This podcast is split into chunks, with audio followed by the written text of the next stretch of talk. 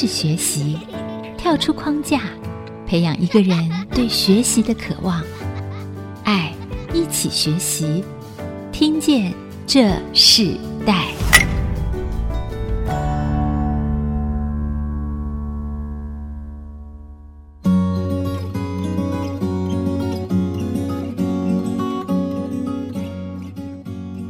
这里是 IC 之音主客广播 FM 九七点五，我是主持人郭兰玉。你现在所收听的节目是《听见这世代》。我们今天在《听见这世代》的节目，我们跟大家分享的世代学习关键字是国际志工营哦。从想象到体验的生命服务学习的过程。那我们知道，真正的志工服务其实是从我们里面生命的一种流露啊。我们要先有良善的生命，而后才会有良善的行为。那我们常常知道，很多的年轻人，当他们在念大学的时候，他们常常参加很多国际职工的服务学习的这个社团。那在这个服务学习的社团里头，他们不但是付出，在付出的过程里头，他们也学到那个生命。那我们知道，青年人是推动这个时代的重要角色。我们常常期许培育具有领导力、国际观和社会关怀使命的青年，来进入这个国际学习服务的这个营队。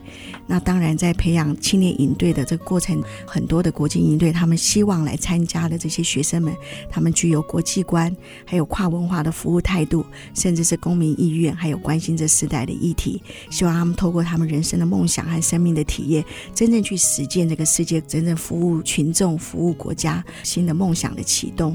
当然，我们也希望今天透过节目的分享，我们可以让今天来参加的两位学生，他们真实的进入到国际青年服务。的这个学习，他们发现那个生命再也不一样。他们也发现这个国际观念，有他们生命中里头如何培养自己成为一个领导的人，甚至培养他们具有一个社会公民的很重要的使命。我们今天针对这个课题，我们邀请到来宾是现在就读国立清华大学的简丽云和柯佩莹这两位学生，他们也是国际志工贝里斯团的成员哦。我们今天邀请到他们来到我们节目，跟我们一起分享。丽云和佩颖可以跟我们的听众朋友先问声好吗？大家好，我是国立清华大学简丽云。大家好，我我是来自国立清华大学的柯佩莹。丽云和佩颖他们是一年级的学生，非常非常的年轻哦，也是刚到大学，他们就马上投入这个国际志工营。发现现在国际志工团哦，他们非常的有组织哦，他们有些是担任总务的工作，有些担任公关的工作，那有些是担任奖学金计划的这个工作。其实应该是说，这个团队每个人都有不同的角色。我们是先请丽云来分享一下，你自己在当初选这个大学的时候，你主修的是什么样的科系啊？呃，我主修的是计量财务金融，听起来跟国际志工也好没有关系哈。对，对，可以讲一下你现在学的这个是哪方面的领域吗？呃，我们系上主要是希望每位学生有资讯、数理以及财经方面相关的知识。哇，所以才会担任总务的工作哈。对，啊，很特别。那佩仪呢？你自己在清华大学主修的课程是什么？嗯，我目前是就读清华大学的清华学院学士班一年级，就是所谓的不分系。然后我主要是想说，在这一年能够尝试探索不同的领域，找寻自己比较适合的方向。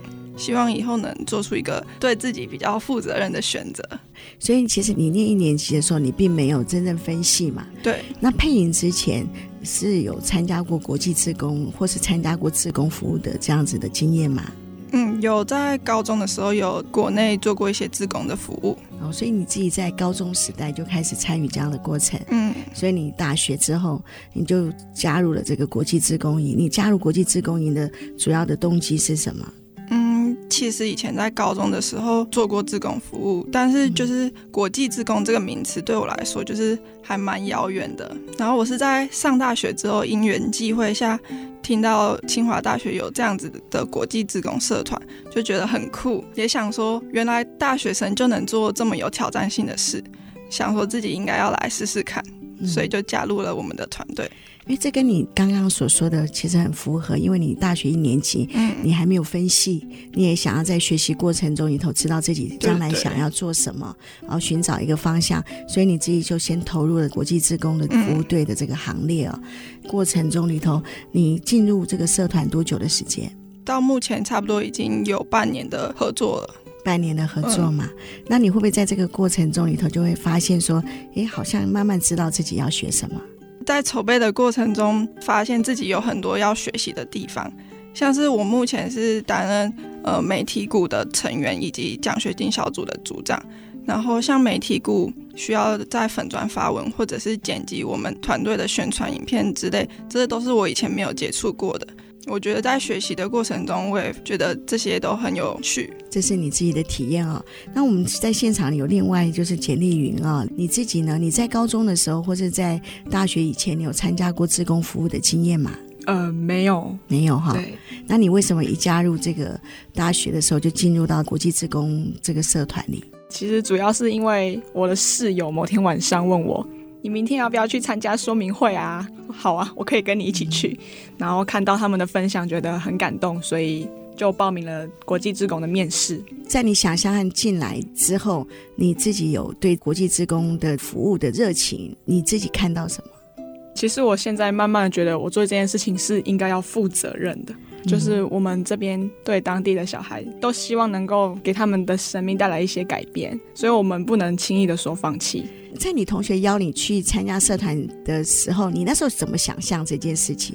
是觉得说可以增加自己的视野，但是真的没有想到说，其实背后要负很大的责任。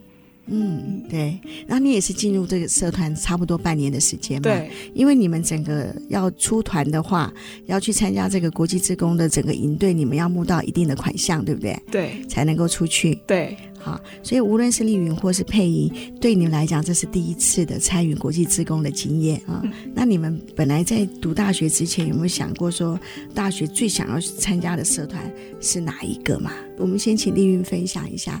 其实我高中的时候很排斥参与社团，啊，原因是我，我不喜欢有过多的社交，对。但是我觉得加入这个团队之后，让我非常有归属感，我跟其他团员感情也非常要好。呀，那配音呢？呃，我上学期的时候是有参加学校的 ISEC，然后它其实也是算是国际性的社团，在台湾有一个总会，然后我们隶属于清华分会这样子。然后我觉得在那个社团，我也是学习到很多不同的观点，然后不同的尝试这样子。佩莹家里住宜兰嘛，对不对？嗯。好，那家人知道你参加这个国际志工服务队，有没有想说啊？那你要去这么远的国家？有，他们一刚开始说啊、嗯，这是哪里？我就说中美洲。说哇，那很远呢。你自己原先对这个贝里斯这个国家有什么样的认识吗？其实还蛮陌生的。嗯，所以在这个过程中，念大学一年级，他们加入这个国际志工服务团，然后他们其实，在还不知道大概要做什么，只知道这是一个国外的这个学习服务的团队，然后他们就加入进来。那他们所经历的，还现在正在被训练的这个过程里中，跟他们原先想象的是不一样。但是投入进来后，就像丽云所说的，他觉得整个团队是像家人一样，带给他不同的感觉。那我们先稍微休息一下，那。在休息之前啊，我们先请呃佩莹跟我们分享一首你所推荐的歌曲，好不好？给我们听众朋友。嗯、那我就推荐一首《Sway》，它是在描述就是现实生活。有时候会不如我们的意，但是我们应该要坚持我们的想法和理念。好，那我们就在这首歌里头，我们先休息一下。那我也想知道佩莹她为什么会选这首歌。她说我们在生活中可能有遇到不如意的事情，但是其实她坚持下去哦，应该就可以克服这一切。因为他们等会就要分享的是他们在国际职工团里头他们的募款和训练的过程，真是超过他们自己所能够想象的。这不一样的挑战也带给他们生命中一些。不一样的刺激，我们稍后回来。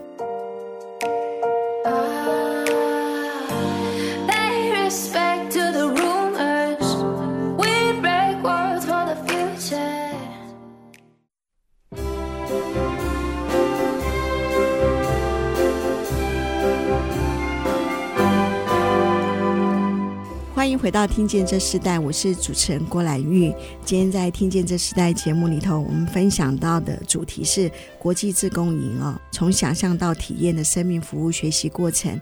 那我们今天在我们现场来宾是清华大学的两位学生简丽云和柯佩莹，他们也是国际志工贝里斯团的成员。那我们知道，这个清华大学国际志工贝里斯团其实非常久哦。那很多的学生在就读这个清大的这个学生们，他们很多人都分别参与了这个国际志工的这个训练。那我们今天邀请到的丽云哦，她是在团队里头，她所负责的是总务的工作，佩莹负责的是奖学金计划组长。看起来他们都各有任务。我们是不是先请丽云跟我们分享，就是说贝里斯的国际志工营里头，你怎么去认识贝里斯这个国家？然后我们可不可以跟听众分享贝里斯这个国家是一个什么样的一个国家？就你所认识。嗯，那其实我们在团队刚成立之前，都会有学长姐的传承，他们就会跟我们分享他们之前在贝里斯服务的一些体验，然后我们自己也会去摄取相关的书啊，或者是新闻，去看看现在的贝里斯都发生了些什么。诶，因为我们听众是用听的啊，嗯，你可以告诉大家差不多地理位置在哪里？地理位置在中美洲，在墨西哥的下面。墨西哥的下面啊、哦嗯，那这个国家主要的语言是什么？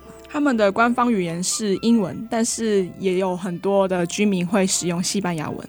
哦，所以那你们在训练过程中，英文和西班牙文应该是你们训练的过程之一吗？目前主要是以英文为主，那西班牙文可能就是在出团前学一些日常生活可以应付的用语。嗯，那你自己在研究这个国家的时候，如果你要介绍贝里斯，你会怎么介绍它？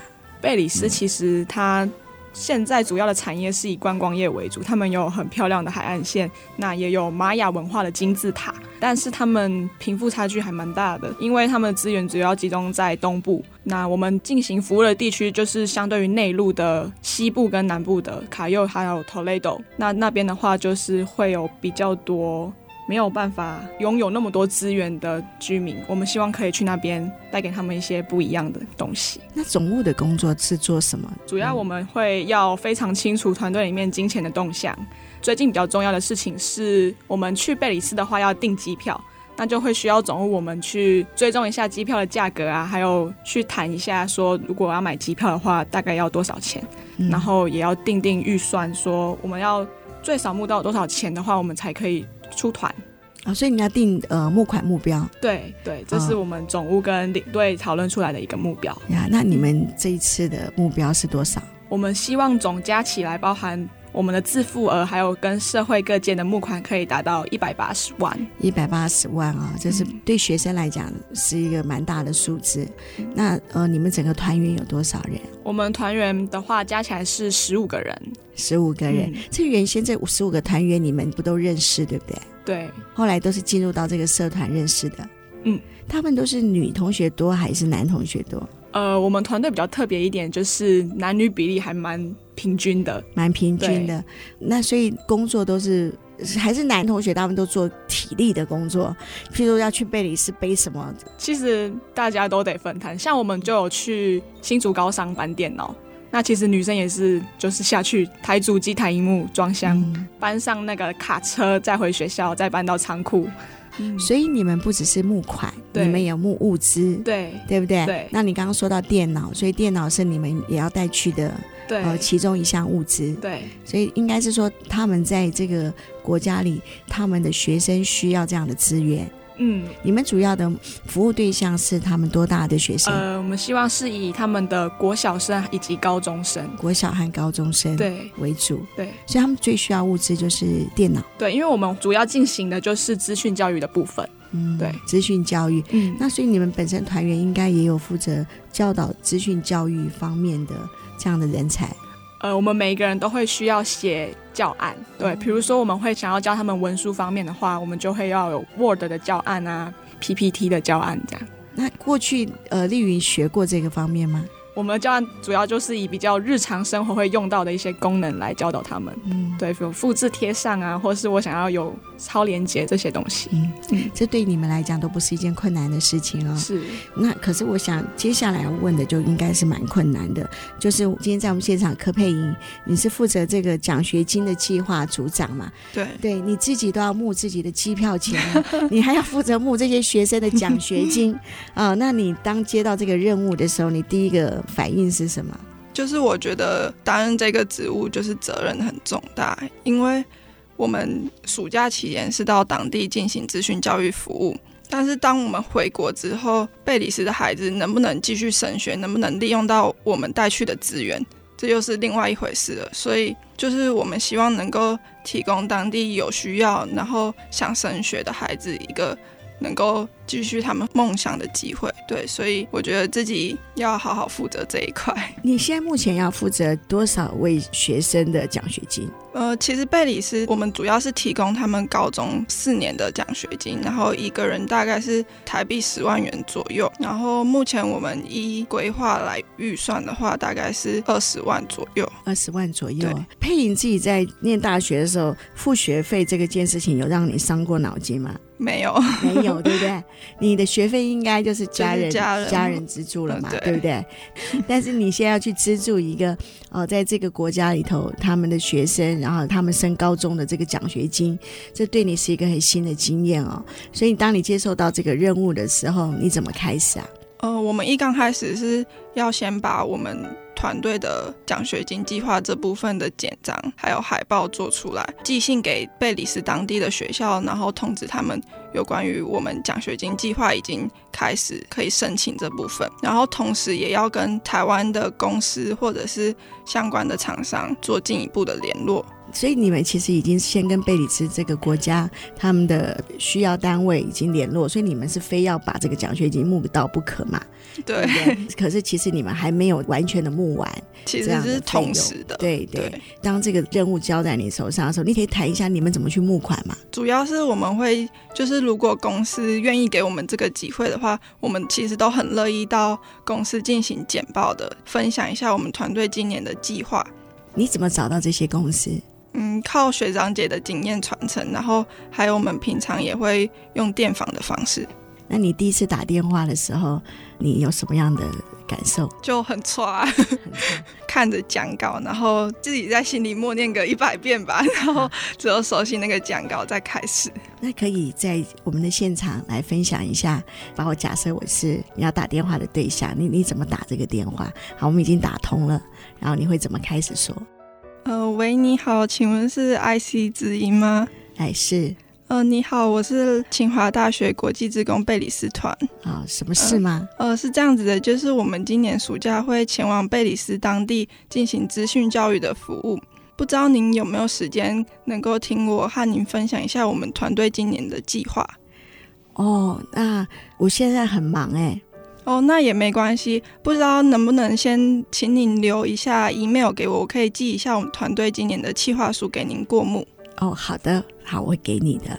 哇，你们就是这样一通一通这样打电话。对。好，那这个有被拒绝的经验吗？呃，是一定有的，一定的有的哦。那第一次被拒绝，你心里的想法是什么？其实自己已经有一点心理准备了，但是就是赶紧。接下一通，因为就是我们时间蛮紧迫。有规定自己一天要打几通是吗？每个礼拜有自己的进度目标。那十五个团员每个人都像你们这么努力吗？对，有些人很努力，有些人他没有这么积极的时候，你们怎么在团队中互相调和？怎么在团队中彼此激励，或是互相彼此的不同的想法里头磨合？这也是一个很特别的经验。我们先休息一段，我们在下一段部分，我们要请丽云和佩颖继续跟我们分享他们参加国际职工服务营哦，在这个国际职工贝里斯团的他们的整个训练过程和经验。我们是不是在这一段的结束的时候，呃，请丽云跟我们分享一首歌曲给我们的听听众朋友，我要推荐方大同的《Throw It Off》。嗯，他主要是希望我们放开怀抱，重新出发。好，那我们就听这首歌，下一段回来。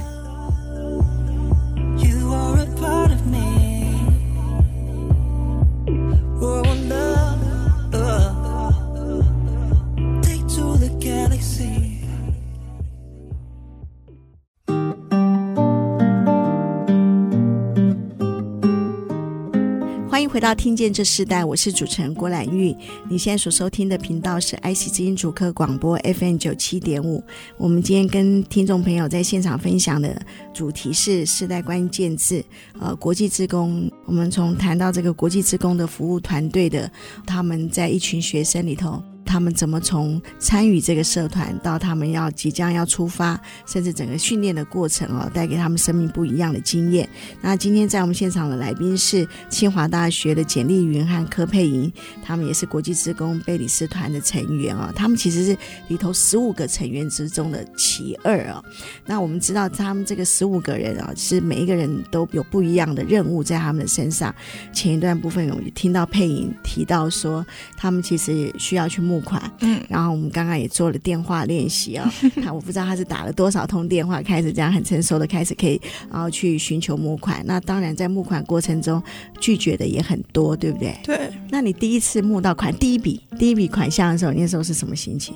就我马上打电话给我妈，然后说我终于募到款了。哇，这个这个可能连妈妈都很兴奋了。对啊。嗯，然后讲一讲，可能眼泪都掉出来。我不知道，我打了一百通电话，终于有一通电话，他终于觉得我有可能可以出团了。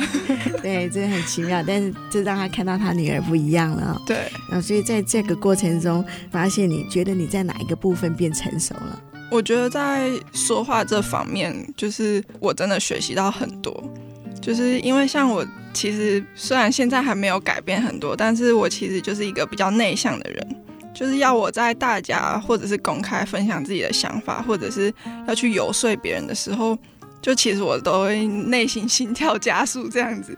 但是现在就是我会告诉自己，就是要放轻松，就是你想讲什么，你就在心里把逻辑排列顺序好，呃，用真心去就是说出你的想法，就是别人其实都很愿意倾听的。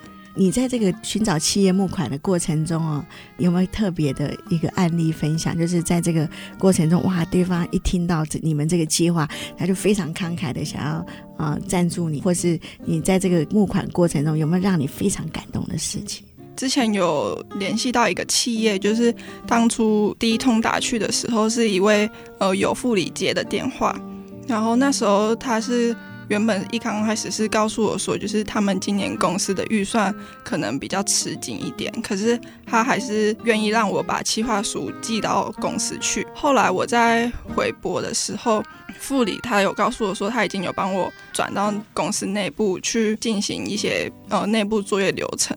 就是我是当初就第二通的时候，我就觉得很开心。虽然一刚开始是不抱希望的，但是其实对方是有。认真看待你们团队的企划书，这样子，就是虽然几率可能不大，但是他愿意帮助你们。我觉得在团队做事的这段期间，就是我很高兴能够和大家分享我们团队的理念还有想法，也很开心能够得到大家对我们的肯定还有支持。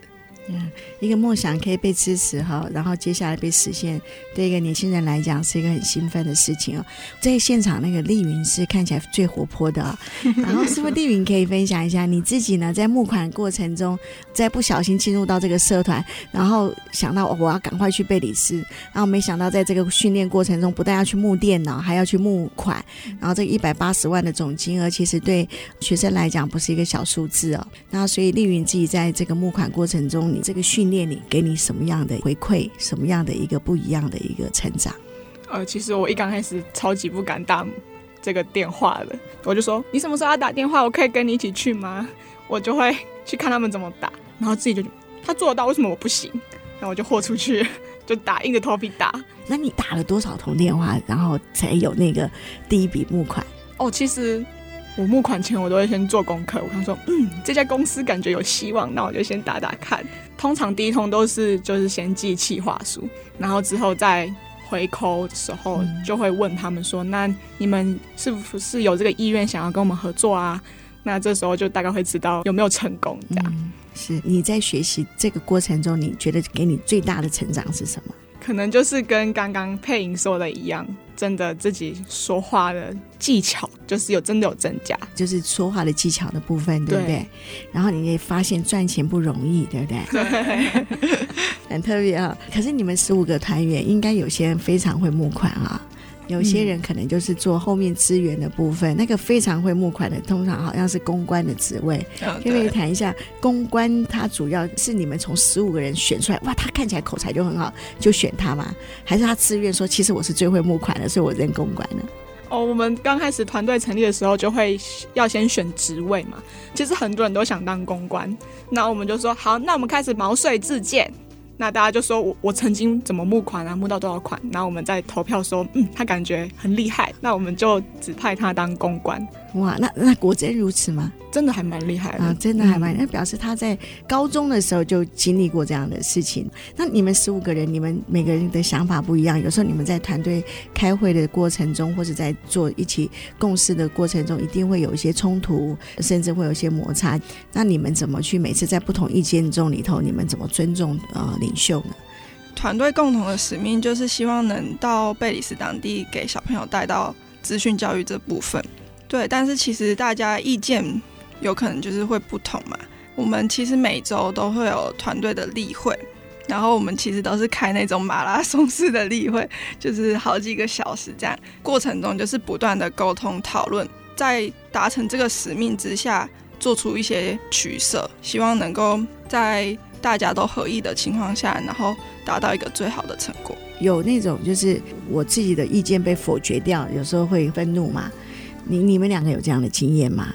无论在丽云或佩莹的身上，我自己是还好耶。好对对，那丽云呢？我不会觉得挫折，我觉得就是大家觉得他的意见比较好，那就真的是可能是我当初想法比较没有那么周到，那我其实很愿意接受这样，然后我自己也会想要改进。对，那你们遇到比较尖锐的团员呢？我觉得 团队大家都很人都很 nice，对，所以这十五个人都已经预备好，就是要做那个生命的那个服务啊、哦，所以所以会参加国际职工营，是不是都有一个共同的特色呢？我觉得首先大家都还蛮热心的，彼此也都是很愿意倾听对方的。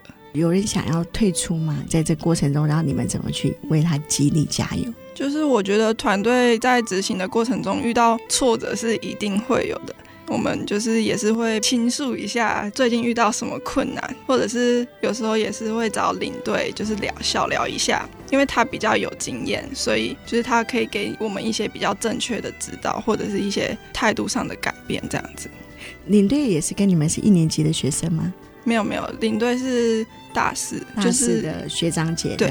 他们领队的部分就是比较有经验的，那你们在这个过程中，这十五个人从参加到现在都没有放弃过，对不对？对。好，然后你们在暑假之前，在今年暑假之前要募到一百八十万才能出团，然后出团，然后这一百八十万呢，包含了你们所需要的机票，在贝里斯他们的资源的一个资助，包含他们的奖学金，然后在这样子的一个募款的目标里头。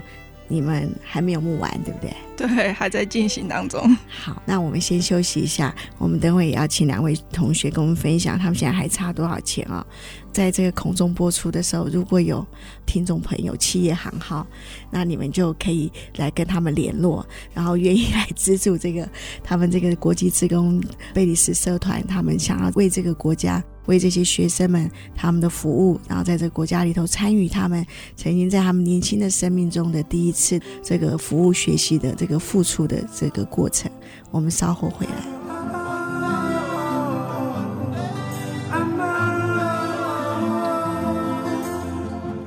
Sometimes I lay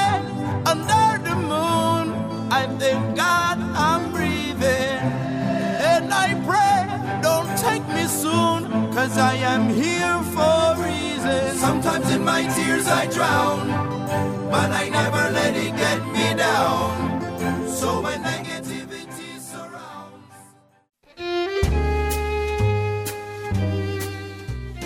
欢迎回到《听见这世代》，我是主持人郭兰玉。今天在《听见这世代》节目里头，我们跟大家分享的话题是国际自工营哦。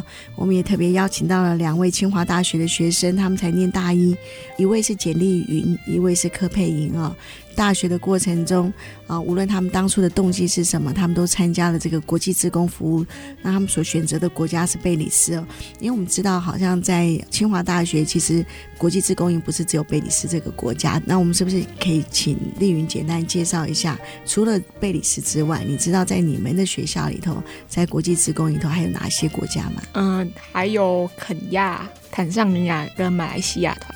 好，所以当初你们在选择的时候是用志愿来填，对不对？对，所以你填了贝里斯。对，啊，那原因是，呃，因为那时候有查资料，然后发现贝里斯是台湾的邦交国，我觉得在某种意义上来说，更加的与众不同，爱国情操就出来了，对，所以就不一样了。那这次你们要准备，不只是募到他们的奖学金之外，嗯、你们还有帮他募电脑，然后你们还会去做哪些事情呢？嗯、呃，我们还会进行文化的交流。让他们体验一下我们台湾的一些文化，比如说书法、天灯，还有请他们自己做台湾的美食，嗯，然后再品尝，嗯，哦，那所以你们都要学了？对，我们就会出团前都就会有一些准备，嗯、是针对小学生来设计嘛？对对对。那其实最重要的就是电脑方面的的教学，嗯、对不对？那佩莹，你你自己在这个过程的训练过程中，当你到了贝里斯，你最想要体验的是什么？你你想跟这些学生们、这些孩子们一个什么样的交流，或者说，觉得你想象你过去的时候，这些孩子你想给他们什么？就是我们团队到当地，主要是会以营队的方式进行资讯教育的服务，这样。然后我希望在过程中呢，我可以以一种很轻松聊天的方式，然后跟小朋友聊天，想要知道他们在那里的真实的生活是过得怎么样。然后跟台湾又有什么样的差别？也想听听他们对未来的想法，因为在就是目前的认知，就是当地的教育并不是那么普及，很多小朋友其实小小年纪就要进入社会，然后就是分担家计这样子。能不能借由我们的服务，给他们一些不一样的想法，或者是让他们能够在呃受教育这一块能够得到一些帮助？在最后部分，我们是不是就请丽云和佩云都分别跟我们呃听众朋友分享啊？就是说，你觉得进入这个国际职工服务队的这个首要条件是什么？呃，一个心理准备是什么？我们先请丽云来跟听众朋友分享好吗？嗯、其实从进入团队到现在，我领队一直跟我们说，我们要站在他们的角度思考，他们需要的是什么，而不是我们单纯的认为他们需要什么而给他们什么。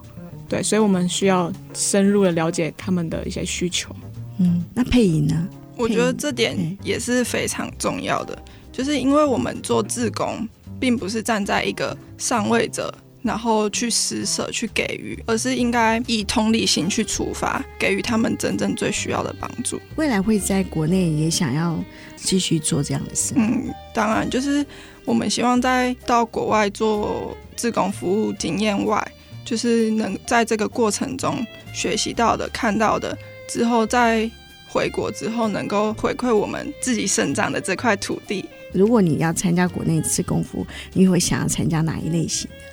教育应该还是我最主要会想要从事的。这让我想起我们之前节目播出，我们曾经访问过的呃长庚大学志工团哦，志工服务队，他们专门服务原住民山上的孩子们，然后带领这些孩子们啊、呃、去参加世界童军大赛，还有不同的这样的训练，也让学生们改变很多。那我相信，呃，无论是简丽云或是柯佩莹这两位同学，甚至他们十五个在这个贝里斯团队的这个社团中的学生们，长达将近一年，对不对？对，一年时间的训练里头。带给他们生命不同的成长哦，那我们也希望他们可以在整个募款的这个目标里头，他们可以在暑假之前达成他们真正需要的一百八十万，还有他们所需要的电脑的这个物资，好，让他们这个计划可以顺利的去出团到这个贝里斯国家去服务这些孩子。我们在最后部分哦，我们知道，无论是丽云或是佩莹，他们都必须要负责在这个贝里斯社团里头，他们在今年的暑假之前要募到一百八十万。我们是不是就请丽云来跟我们听众朋友分享一下，如果有企业或是听众朋友他们想要资助你们的话，要怎么跟你们联系？呃，我们团队在脸书上面有一个清华大学国际志工贝里斯团队。那如果各位听众对于我们的计划有兴趣的话，都欢迎私讯我们，我们会尽快的回复。那大家要记得，就是国际自工贝里斯团，对不对？对，贝里斯社团。那我想大家打清华大学，应该也可以看到这个相关性的呃社团的报道啊。我们今天很高兴啊、呃，邀请到简丽云和柯佩莹来跟我们分享他们参与国际自工营的这个生命学习故事哦。接下来我们来进行我们的 mentor 经验学。我们今天 mentor 经验学邀请到来宾是中华民国资源媒合协会的志工啊刘佳安老师啊，来跟我们分享在他大学的生涯中，他参加过的这个国际志工服务整个生命的过程还学习所领受的成长的故事。我们先来听他的分享。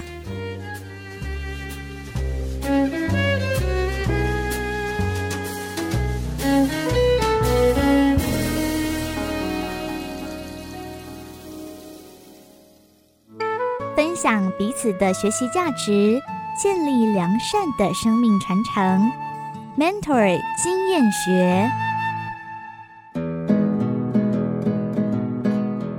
大家好，我是中华民国资源媒合互联协会的志工老师刘家安。我大学开始参与国际志工的行列，我去过菲律宾外海的一个没有在地图上出现的小岛 Olango，教当地的妇女做手工皂。然后也去过德国的一座山，与来自世界各地的小朋友们一起参加夏令营的活动。那我觉得国际志工所需要的特质，第一点就是要熟悉自己的志工任务。我们随时都可能要向别人介绍我们的任务内容，并且一定要将志工的目标与任务牢牢地记住，因为我们要对所服务的对象负责任。再来，一定要存着谦卑的态度，尊重当地的文化与人民。我们国际职工就是一种国际的文化交流，所以我们每一个角色其实都是在当学习的人。最后，我觉得有一点也是非常重要的，就是要懂得照顾自己的安全，甚至是身心的健康。我们服务之前，一定要先熟悉当地的文化，尽量不要无意识地将自己陷入在危机之中。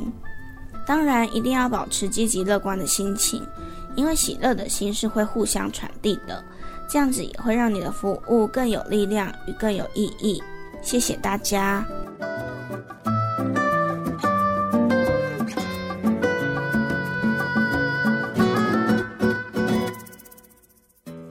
我们刚刚听到这个刘佳安老师他的分享啊、呃，我们也同样的在这个节目的最后，我们看见啊、呃，其实，在学生时代，无论我们参加的是国际志工，或是参加的是在国内的这个服务营，好像每一个孩子在经历这个志工服务的这个过程中里头，都或多或少会带给他们生命中不一样的视野和不一样的成长。我们今天非常谢谢清华大学的简丽云和柯佩仪来到我们节目，跟我们分享你们的生命故事。谢谢你们，谢谢谢谢。那我们是不是请两？两位同学在节目的最后用一首歌，好来跟我们的听众朋友说再见。